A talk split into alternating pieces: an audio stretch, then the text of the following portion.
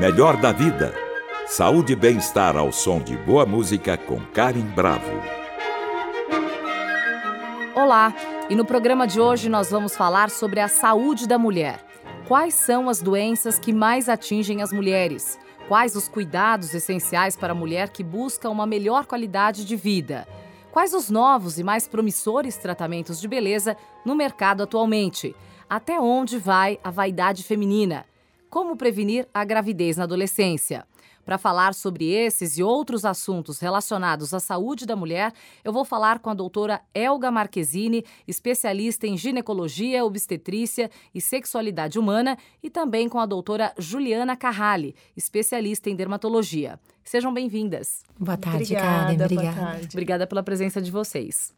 Bom, doutora Elga, vamos começar falando das meninas adolescentes. Em fevereiro desse ano, o governo federal lançou uma campanha chamada Tudo Tem Seu Tempo, que faz um incentivo à abstinência sexual como método contraceptivo para adolescentes. Qual a sua opinião sobre isso? É um bom caminho ou é um retrocesso? É, o que a gente tem de dados, acho que aí não é nem um caso de opinião, na verdade, é um caso de dados concretos. Que a abstinência como método contraceptivo é, é o método que mais falha, digamos assim, né? Então, é, não é algo que vai gerar um impacto positivo para o que se busca. Eu não sei se seria uma confusão de termos aí ou se realmente eh, ficou como a, a abstinência como um, um método contraceptivo, contraceptivo adicional ao que já existe. Se for isso, acho que o conceito está um pouco equivocado. O que seria mais correto seria a gente dizer que você eh, postergar o início da vida sexual pode ter um impacto positivo, né? Ah, e como você vai postergar? Não pregando abstinência, mas sobretudo com educação. Não somente dos adolescentes, mas também das pessoas da família desses adolescentes. Pois é, educação sexual, né? As Isso. pessoas às vezes jogam essa responsabilidade para as escolas, por exemplo. Mas eu Sim. acho que é um princípio que deveria começar em casa, certo? Também. A família também tem que cuidar disso, não? Sim. O importante é que a gente tem várias frentes de educação. Então, claro que a gente tem uma educação que vai vir ãh, de você poder aprender com o médico em consulta. A gente aprende muito com os médicos nas mais variadas especialidades quando a gente vai na nossa consulta. A gente aprende na escola e a gente aprende na família, claro, respeitando os valores de cada família. A gente está inserido no ambiente cultural, tudo isso tem que ser levado em conta. Mas o mais importante é que em todas essas frentes a gente lute por informação clara, precisa, correta, de qualidade, para que a educação seja baseada em, em dados reais e aí isso vai ter um impacto. E tem uma idade ideal para que a mãe leve a filha, por exemplo, ao ginecologista? Um momento ideal, né? É, se a gente for falar de desenvolvimento sexual, desde criança isso já começa, né? Então a criança com dois, três anos, ela já tem noção se ela é menino ou menina, começa a ter, ter esse tipo de noção, ah, começa a ter percepções a respeito de sexualidade, sendo que a sexualidade é como se fosse um guarda-chuva, né? Não é só relação sexual. Como eu me apresento, qual é a minha identidade, qual é minha orientação sexual, quais são meus comportamentos.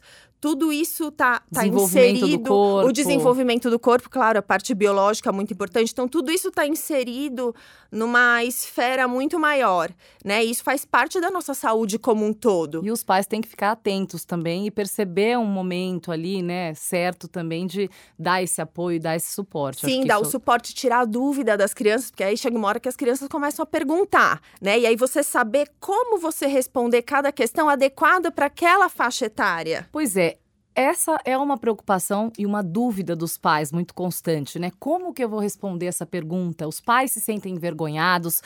é, eles devem falar abertamente? De que forma os pais devem falar com essas crianças? Qual que é o momento de. de ela, eu, eu não sei se é melhor Tem gente que omite da criança, não responde ou conversa sobre o assunto. O que, que, é, que deve ser feito? Então, Karen, para você ver como isso é uma dúvida tão grande e é tão difícil para muitos pais, e é por isso que a gente precisa dar educação sexual também para os pais. Então, às vezes, a gente quer focar no adolescente. Uh, né, aquela primeira pergunta que você falou, né, da prevenção, da gravidez na adolescência, com abstinência. Eu não posso focar só no adolescente, eu tenho que ver quem, quem que educa essa criança. Então, os professores, os pais, todo mundo tem muita dúvida.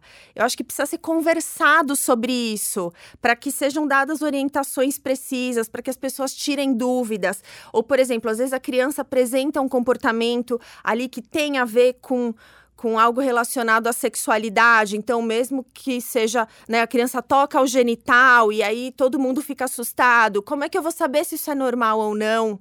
Como é que eu vou saber se isso é uma manifestação normal do desenvolvimento sexual da criança ou se isso é um reflexo dessa criança ter depressão, dela ter maus tratos em casa, dela ser exposta a abuso sexual? Como é que eu vou saber diferenciar? Então, o que, que eu preciso? Eu preciso de informação, eu preciso educar os pais, eu preciso educar os professores para que as pessoas saibam distinguir o que que, o que, que é tudo bem, o que, que não é tudo bem e como lidar com isso. E eu só vou atingir esse objetivo com educação.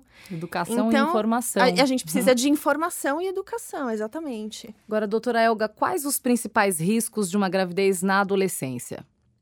Bom, a gente tem riscos biológicos e vamos dizer que a gente tem os riscos sociais, né? Então, dependendo da idade dessa adolescente e em que em que fase ela está do desenvolvimento né, do corpo, eu posso ter prejuízos na gravidez, eu posso ter é, aumento de chance de parto prematuro, baixo peso do bebê ao nascer, né? Então, uma restrição de crescimento fetal. Eu posso ter mais hipertensão, eu posso ter mais morte uh, dessas, desses bebês, né, próximo ao parto ou depois de nascer por diversas complicações. Eu posso ter, por outro lado, impactos sociais. Então, essa menina acaba engravidando antes, ela não consegue terminar os estudos, ela não tem uma perspectiva para o futuro dela, né? Muitas vezes ela, ela uh, tem ali uma situação familiar muito difícil que se agrava. É, isso que eu ia te perguntar, o quanto isso, né, mexe com o emocional dessas meninas. Você que trabalha e às vezes tem um maior contato com elas, o que, que você já presenciou, já viveu com, esse, com essa menina que acaba tendo uma gravidez indesejada e precoce? Tudo vai depender muito da fase em que isso acontece da vida, do suporte da família, né? Claro, da, da base é, sociodemográfica. Então, eu sei que se eu tiver é, menos estudo, se eu tiver uma situação social mais precária, tudo isso vai dificultar mais. Eu posso ter mais depressão, né? Então, eu. É, a gravidez na adolescência acaba tendo impactos muito profundos, baixa autoestima dessas meninas, né? Então, Acho que. A doutora Juliana gostaria de fazer uma. Eu, eu acho super importante tudo que a doutora Elga falou sobre informação, sobre educação, sobre gravidez precoce. O que eu acho também é que essa geração mais nova eles, eles é, a gente acabou vendo muito os horrores das infecções das doenças sexualmente transmissíveis, de HIV. A gente viu vários artistas sofrendo muito e essa geração mais nova não acompanhou isso. Então eles têm uma versão muito maior ao uso de preservativo e eu acho que a educação é super importante, não só para evitar a gravidez precoce, como é, outras doenças sexualmente transmissíveis. Porque às vezes eles vêm na consulta e muitos vem ao dermatologista, porque muitas vezes se reflete na pele, e, e, e, eles não, não pensam nessa possibilidade. Hoje em dia, a infecção pelo HIV acabou se tornando uma infecção crônica. Ela, ela é razoavelmente bem controlada, graças a Deus. Mas é, é muito melhor você não pegar do que, do que pegar. E ter que tratar. E ter que tratar é, para sempre. Então, eu acho que a, que a informação, a educação, seja onde for, na escola, em casa, todo mundo junto, eu acho que é super importante. Tudo está relacionado, voltamos ao ponto, é. né, do diálogo e da informação, é. quanto é importante para tudo na área da saúde. Agora, mudando um pouquinho de assunto, é, falando sobre outro assunto além da gravidez, doutora Juliana, atualmente as meninas começam a cuidar da beleza cada vez mais cedo. Talvez pela sexualidade precoce, pela exposição nas redes sociais, pelas comparações de rosto, corpo e beleza que hoje em dia está muito cruel. O que, que elas mais procuram quando chegam ao seu consultório atualmente? Então, elas procuram cada vez mais cedo, numa idade às vezes que eu acho muito cedo, 13, 14, 15 anos. E elas têm uma busca realmente pela perfeição, né? Pela pele perfeita. Muitas reclamam de olheiras que eu não vejo, né? Todos nós temos um pouquinho ao redor dos olhos um pouquinho mais pigmentado. E às vezes, em alguns casos, elas querem fazer procedimentos estéticos até mais invasivos. Elas querem fazer um preenchimento de boca, um preenchimento no rosto que eu acho que é uma idade muito cedo realmente para pensar no assunto. Qual é a postura da mãe ou do pai que está ali do lado e eles permitem que, a, que, a, que as meninas façam esses tratamentos? Eles acham normal? Acabam aceitando é, então, para agradar, né? Porque ama o filho, é... enfim, quer, quer ver o filho feliz ou a filha feliz e acaba aceitando. Muitas vezes essa meninada, ela, elas, eles têm um poder persuasivo bem grande em relação aos pais. Então, claro, a maioria inibe, não curte a ideia, mas alguns eles acham até, até normal e até tem um certo incentivo. Aí eu acho que cabe ao médico, dermatologista, quem for atender, saber o é, limite. Saber o limite. Eu acho que, claro que dá para tratar a pele, tem que tratar no caso de oleosidade, de acne, que é super frequente nessa idade. É, melhora muito a autoestima, a gente deixando uma pele jóia mas saber os limites, não, não exagerar em tratamentos estéticos nessa, nessa idade tão cedo. Pois é, nós sabemos, doutora Juliana, que o tema harmonização facial, que tem a ver com esse lado da beleza, da perfeição, está muito em alta hoje, especialmente entre as mais jovens. Quais os benefícios e riscos dessa moda, que cá entre nós tem um custo também bastante elevado, né? É, a harmonização facial basicamente é, é você usar preenchedores no rosto em diferentes lugares, na bochecha, na boca, nos sulcos, para você adquirir um aspecto mais jovem. Eu, eu acho que está tendo muitos exageros, a gente tem visto, infelizmente, rostos bem deformados, altera a feição, altera o sorriso, altera até o jeito da pessoa falar. Então, eu acho que, em primeiro lugar, esteticamente está tendo um, um, exagero. Eu acho que o rosto menos é mais, a gente consegue resultados muito interessantes é, com, com o uso de menos seringas do que com o uso de mais seringas. Em primeiro lugar, esteticamente. E segundo, tem as áreas de risco, por exemplo, o nariz é uma área de extremo risco para usar preenchedores, você tem o risco de causar necrose que é uma complicação muito difícil de, de tratar, de você reverter. Uh, tem essa área, as têmporas, né, em volta dos olhos, que também é uma área que a gente vai perdendo com o passar dos anos, perdendo volume. Também é uma área perigosa de se preencher pelo risco de causar cegueira. Infelizmente, a gente tem alguns casos dessas complicações. Então, eu acho que os, a harmonização tem que ser feita com muito mais cuidado, com muito mais cautela e, e, sempre em mãos habilidosas, e mesmo assim a gente sempre deve evitar essas áreas de maiores riscos. E isso a longo prazo também, eu já li algumas pesquisas que se a pessoa começa, a mulher ou o homem, começa a usar, por exemplo, a toxina botulínica muito cedo, chega um momento que essa toxina já não faz mais efeito, isso é verdade? Não, a gente ainda não tem esse estudo que comprove que o uso constante da toxina botulínica, uma hora ela vai acabar perdendo o efeito.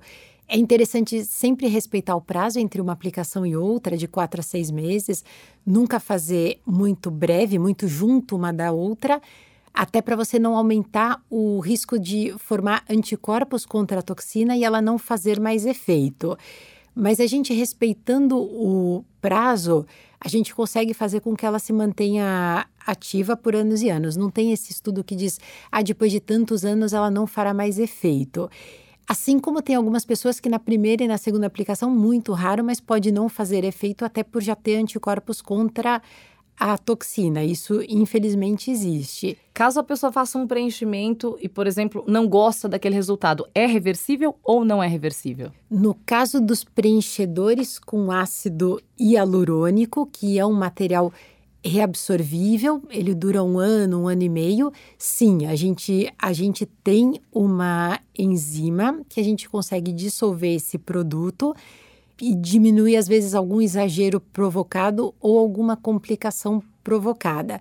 Mas claro que é sempre melhor evitar. No caso de uma necrose no nariz, mesmo com o uso dessa enzima, é, é, é uma complicação que é mais trabalhosa de você reverter o, o, o que você provocou.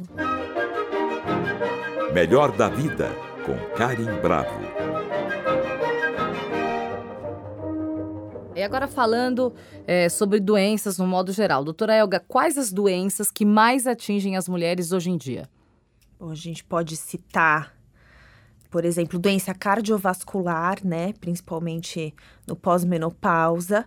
Muitas vezes a gente pensa só em doença cardiovascular no homem, mas acomete também as mulheres, é um fator muito importante. A gente tem, claro, o câncer de mama, né, uh, que acaba sendo aí nos primeiros lugares, seguido do câncer de pulmão.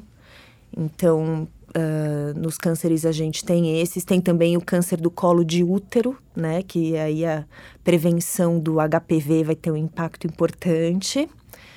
A gente tem osteoporose, então, lembrar para as mulheres que elas precisam cuidar da saúde óssea desde jovens, para que quando elas chegarem lá na frente, elas tenham uma boa massa óssea, porque com a queda dos níveis hormonais, essa a gente pode perder essa massa, né? Lembrando também da vitamina D, consumo de cálcio, exercício físico para manter bem a, a massa óssea. A gente tem em mulheres também doenças autoimunes. 75% das doenças autoimunes são em mulheres. Por exemplo? Então, por exemplo, a gente tem lupus, a gente tem uh, diabetes tipo 1 também é uma doença né, autoimune. Uh, doenças de tireoide com os anticorpos positivos, né? Então, pode alterar a função da tireoide, dentre outras. Então, sempre importante que as mulheres cuidem da sua saúde é um fator importante para a gente observar. Agora, doutora Juliana, nós sabemos também que o câncer de pele está entre as doenças que atingem as mulheres. Quais as formas de prevenção e quais os, primeiros, os primeiros sintomas do câncer de pele na mulher? Então, câncer de pele, é, é homens e mulheres, principalmente, ele é relacionado à exposição ao sol. Então, o melhor aliado realmente é o protetor solar no dia a dia e também nas atividades ao ar livre, esporte, praia, lazer, férias. Ele ajuda muito a diminuir a incidência do câncer de pele, assim como bonés, camisetas com fator ultravioleta, que tem é, o fator de proteção no próprio tecido, também ajudam bastante é, ajudam muito, mas nem todo câncer de pele é relacionado com a exposição ao sol. É, qual é a outra razão? Temos a tendência genética, né, principalmente dos cânceres de pele que surgem a partir de pintas. A gente tem câncer de pele na planta do pé, embaixo do braço, áreas que normalmente não pegam, é, não pegam sol. Aí o mais importante é a detecção precoce. Uma ferida que demora para cicatrizar, tá meses e não cicatriza, procurar o dermatologista ele vai saber se é uma lesão benigna, uma lesão boazinha, que não tem nenhum problema, ou não, uma lesão realmente que precisa ser retirada. E pintas, temos que sempre ficar de olho, uma pinta muito irregular, a coloração, muita cor na mesma pinta, ou uma cor só, mas muito escura, muito escura que chama atenção, um contorno irregular, tem muitas entradas e saliências né, na pinta. Essas lesões sempre tem que ficar de olho e procurar o dermatologista. O mais importante no câncer de pele é você fazer a detecção precoce e retirar o mais breve possível. Doutora Elga, o que, as mulheres deveriam tomar como tarefa obrigatória pela busca da qualidade de vida? Quais hábitos saudáveis hoje são essenciais? Vou dizer basicamente, né? A gente fala muito uh, dieta e atividade física. Né? Então a gente sabe que tem alguns tipos de dieta que tem um perfil mais favorável, né? Até para prevenção de risco cardiovascular. Então tem lá a dieta mediterrânea. Cuidado com as dietas da moda que pregam é, só pode comer um tipo de coisa, ou né, essas dietas meio loucura. É, aquelas dietas que não são feitas, por exemplo, que as pessoas acabam não comendo nem comida, né? É o sachê com o pozinho tal, a bebida, o líquido tal. A gente sabe que isso durante um período as pessoas são capazes de suportar. Agora, Sim. ninguém consegue ficar seis meses, um ano. é, se alimentando de um pó. Então, Pois é. eu acho que essas dietas, elas são, na verdade, elas acabam resolvendo um problema imediato. Em um mês a pessoa perde, é, sei lá, 5, 6 quilos, dependendo do peso dela, e depois ela ganha isso rapidamente. Então, eu acho que, não sei qual que é a dieta mais eficiente hoje em dia. Então, depende do que você vai considerar. Basicamente, se eu quiser considerar mais saúde, ah, diminuição de risco cardiovascular, a gente tem alguns tipos de dieta mais favoráveis, que daí tem mais gorduras insaturadas, tem muitos vegetais, né? As carnes. ah, de, por exemplo, peixes. Então, por exemplo, a dieta mediterrânea acho que é um, é um ótimo exemplo, né? Ah, não ter consumo excessivo de sal. É que às vezes a dieta que é boa pra mim não é boa pra você, né? Por isso que é Exatamente. importante você procurar um médico e não simplesmente roubar a dieta da amiga, o que a gente vê que hoje em dia acontece muito por aí, né? Exatamente. Me passa a dieta. Então é aquilo. Então todo mundo tira glúten e lactose, resolveu todos os problemas da vida, né? Então acho que precisa ficar atento a isso. Na dúvida, procura um profissional, um nutricionista que vai te orientar, né? Com, com as coisas baseadas na ciência, em algo que se encaixe no seu perfil para suas necessidades, né? Outra coisa que eu acho importante, atividade física, né? Sempre. Na dúvida do que fazer, começa a fazer o que gosta. Então, assim, né? Ah, seria bom se eu fizesse, então, a atividade aeróbica, a musculação, o quê? Mas eu não gosto, eu gosto de dançar. Comece a fazer o que você gosta, porque para quem não faz nada é muito difícil começar a fazer verdade. atividade física, né? É e às vezes a gente começa, não quer manter, então vira uma luta. Então começa no que gosta e aí vai buscando orientação de profissional se você quiser fazer algo mais específico. Pra criar uma rotina, É, né? Outra coisa que é muito, muito importante, acho que cada vez mais é cuidar da saúde mental. Então a gente precisa, a gente está muito inundado de celular, notícias, TV, WhatsApp, Facebook, redes sociais, e às vezes a gente se perde nesse mundo virtual e não consegue olhar para si mesmo. Então lembrar, né, a gente tem aí meditação, a gente acaba aumentando muito o nosso nível de estresse, né, com esse imediatismo. Então tem uma técnica que é de mindfulness, né, que tem Uhum. bastante estudo que mostra que tem mesmo uma melhora da qualidade de vida. E acho que por último, mas não menos importante, lembrar que o cigarro é um dos principais vilões aí para acabar com a nossa saúde. E acho que muitas vezes é difícil pensar em parar de fumar para quem fuma. Eu costumo dizer que o cigarro é como se fosse um grande amigo que tá ali nos momentos tristes, tá ali nos momentos felizes, a pessoa já vai lá e Traz e um tá, alívio imediato. Isso, tá ali o cigarro. Ah. Então, às vezes parece que quando a pessoa para de fumar, ela tem que abandonar um grande amigo. Eu nunca fumei, mas é dessa maneira que eu entendo. E quando eu falo isso para as pessoas que fumam, elas costumam dizer que é exatamente Costumo isso. concordar com você. É, então a gente precisa ter, não só, ah, então pare de fumar porque é horrível. A pessoa sabe, mas em busca de, de algo que ela possa se engajar realmente para parar de fumar, porque tem, tem é muito difícil, mas tem um dos maiores benefícios. Agora, doutora Juliana, aquele ditado que diz que a felicidade faz bem pra pele, é verdade? Super verdade, a maior verdade, né? A felicidade, tirar o o- o estresse, é, faz super bem para a pele. Ele aumenta a liberação de neurotransmissores, ele causa toda uma alteração hormonal que age diretamente na pele, melhora o brilho, textura, hidratação, da mesma forma que o estresse, períodos de tensão, a gente com certeza fica com a pele mais feia, a gente dorme mais tenso, a gente enruga mais o rosto, eh, a gente produz muito mais linhas de expressão, com certeza. E isso reflete na E pele. isso reflete diretamente pro bem na quanto pele. pro mal, né? Exatamente, acho s- super relacionado. Bom, agora, para a gente dar um desfecho aqui na nossa entrevista, eu gostaria de fazer a mesma pergunta para as duas, para a doutora Elga, para a doutora Juliana.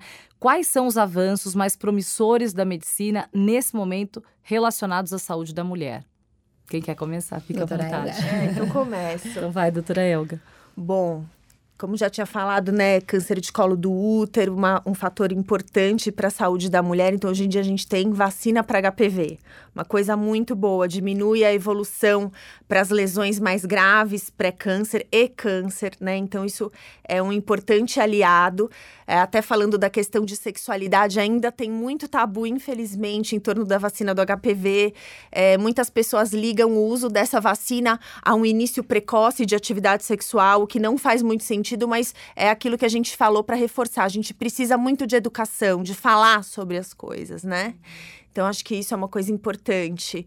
É, a questão de reposição hormonal né? Que por muito tempo ficou uh, uma coisa muito demonizada, digamos assim, né? Uh, e hoje em dia a gente sabe que é, você fazendo com a indicação correta, pelo tempo necessário, para alívio dos sintomas, é, uma, é algo que traz uma, é uma qualidade de vida muito boa para a mulher. É, Acho que a, a evolução em tudo que a gente tem de tratamento para as disfunções de assoalho pélvico, né? Que também é, é outra, outra, outro assunto que muitas mulheres não comentam. Quantas mulheres não têm perda de urina, prolapso genital e têm vergonha de falar sobre isso, né? E hoje em dia a gente tem tratamento, a gente tem fisioterapia, a gente tem medicação, a gente tem cirurgia, então é algo que, que acho que revoluciona muito a vida da mulher, a gente poder poder tratar o assoalho pélvico e, e acho que também falar dele, Ótimo, né? Sem, sem ter tanta vergonha. É. Acho que ficaria basicamente com essas, não estou lembrando e de você? algo a mais Vamos agora. Doutora Juliana. O principal hoje em dia é a detecção precoce mesmo do, do câncer de pele. Os tratamentos melhoraram muito. A gente tem tratamentos novos, imunoterapia, principalmente para um câncer de pele chamado melanoma. O que a gente sempre quer, claro, é a cura das lesões. Então, o mais importante mesmo, a mensagem é, é a detecção precoce. Na parte de estética, a gente tem muitos tratamentos interessantes. Eu acho que se a gente tirar os exageros, a gente tem máquinas de laser, a gente tem microagulhamento, a gente tem a toxina botulínica, várias coisas que produzem um resultado natural, suave, a gente suaviza as linhas de expressão, as pessoas ficam mais felizes. Autoestima elevada. Autoestima melhora. Né? Deixa a mulher mais feliz, e, é claro. Então, acho que esses é, pequenos tratamentos valem muito a pena. Bom, e nossa entrevista chegou ao fim. Estiveram comigo a doutora Elga Marquezine, especialista em ginecologia, obstetrícia e sexualidade humana, e também com a doutora Juliana Carrali, especialista em dermatologia. Muito obrigada pela participação de vocês e até a próxima. Eu que agradeço, até. E o melhor da vida, saúde e bem-estar ao som de boa música fica por aqui. Para saber mais sobre a nossa programação, acesse o Guia do Ouvinte no site da Cultura FM, www.culturafm.com.br. E para comentários e sugestões, entre em contato através da Central de Relacionamento 0 Operadora 11 2182 3222 ou em nossa página do Facebook Cultura FM Oficial. A cada sábado, um novo programa Melhor da Vida em podcast. Acompanhe as novidades na plataforma de streaming de sua preferência. Trabalhos técnicos Douglas Santos, apoio de produção Vitor Giovanni e Matheus Suede. Produção Viviana Morila. Melhor da Vida. Saúde e bem-estar ao som de boa música com Karen Bravo. Realização Rádio Cultura de São Paulo.